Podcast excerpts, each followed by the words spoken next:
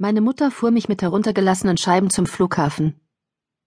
Es war warm in Phoenix, 24 Grad, und über uns spannte sich ein makellos blauer, wolkenloser Himmel.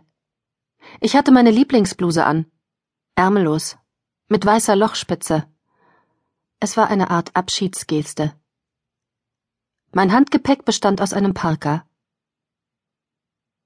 Auf der Halbinsel Olympic, im Nordwesten von Washington State, liegt unter einer selten aufreißenden Wolkendecke eine bedeutungslose kleine Stadt namens Forks. In ihr regnet es mehr als in jedem anderen Ort der Vereinigten Staaten von Amerika. Von dort, fort aus dem ewig trüben Dämmerlicht, floh meine Mutter mit mir, als ich gerade mal ein paar Monate alt war. Dort hatte ich Jahr für Jahr einen Monat meiner Sommerferien verbringen müssen, bis ich 14 wurde. Dann setzte ich mich endlich durch und in den vergangenen drei Jahren machte Charlie, mein Vater, stattdessen zwei Wochen Urlaub in Kalifornien mit mir. Dorthin, nach Forks, ging ich jetzt ins Exil, und zwar mit Schrecken. Ich hasste Forks. Und ich liebte Phoenix. Ich liebte die Sonne und die glühende Hitze. Bella, sagte meine Mom, bevor ich durch die Absperrung ging, du musst nicht, wenn du nicht willst. Ich spürte, wie mich die Panik durchzuckte, als ich in ihre großen kindlichen Augen schaute. Meine liebevolle, unberechenbare, durchgeknallte Mutter. Wie konnte ich sie nur sich selbst überlassen? Klar, sie hatte jetzt Phil. Also würden die Rechnungen wohl bezahlt werden, es würde was zu essen im Kühlschrank sein und Benzin im Tank.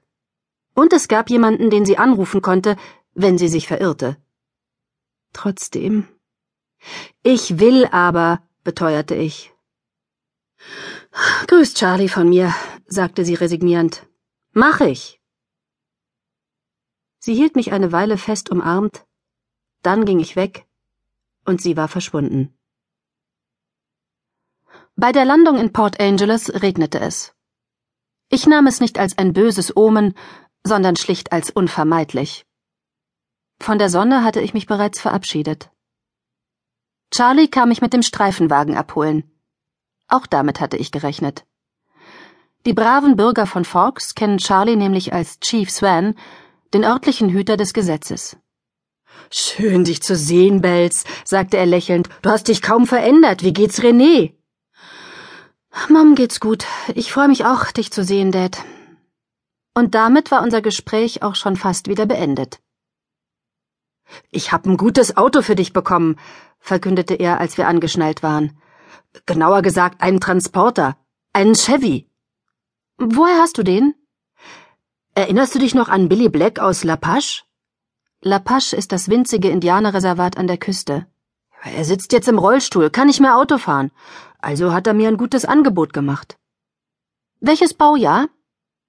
Seinem Gesichtsausdruck nach zu urteilen war das die Frage, von der er gehofft hatte, ich würde sie nicht stellen.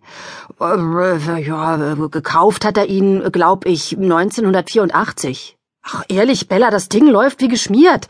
Sowas wird heute gar nicht mehr gebaut. Charlie wohnte noch immer in dem kleinen Haus mit den drei Zimmern plus Küche, das er und meine Mutter am Anfang ihrer Ehe gekauft hatten. Mehr als den Anfang hatte es nicht gegeben in ihrer Ehe.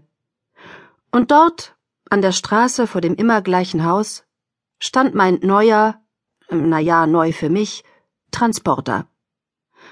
Sein roter Lack war ausgeblichen, er hatte große, abgerundete Kotflügel und ein knollenförmiges Fahrerhaus. Zu meiner großen Überraschung fand ich ihn super. Ich wusste zwar nicht, ob er fahrtüchtig war, aber ich fand, er passte zu mir. Wow, Dad, der ist ja großartig, danke. Ah, freut mich, dass er dir gefällt, grummelte Charlie, dem so viel Begeisterung schon wieder peinlich war.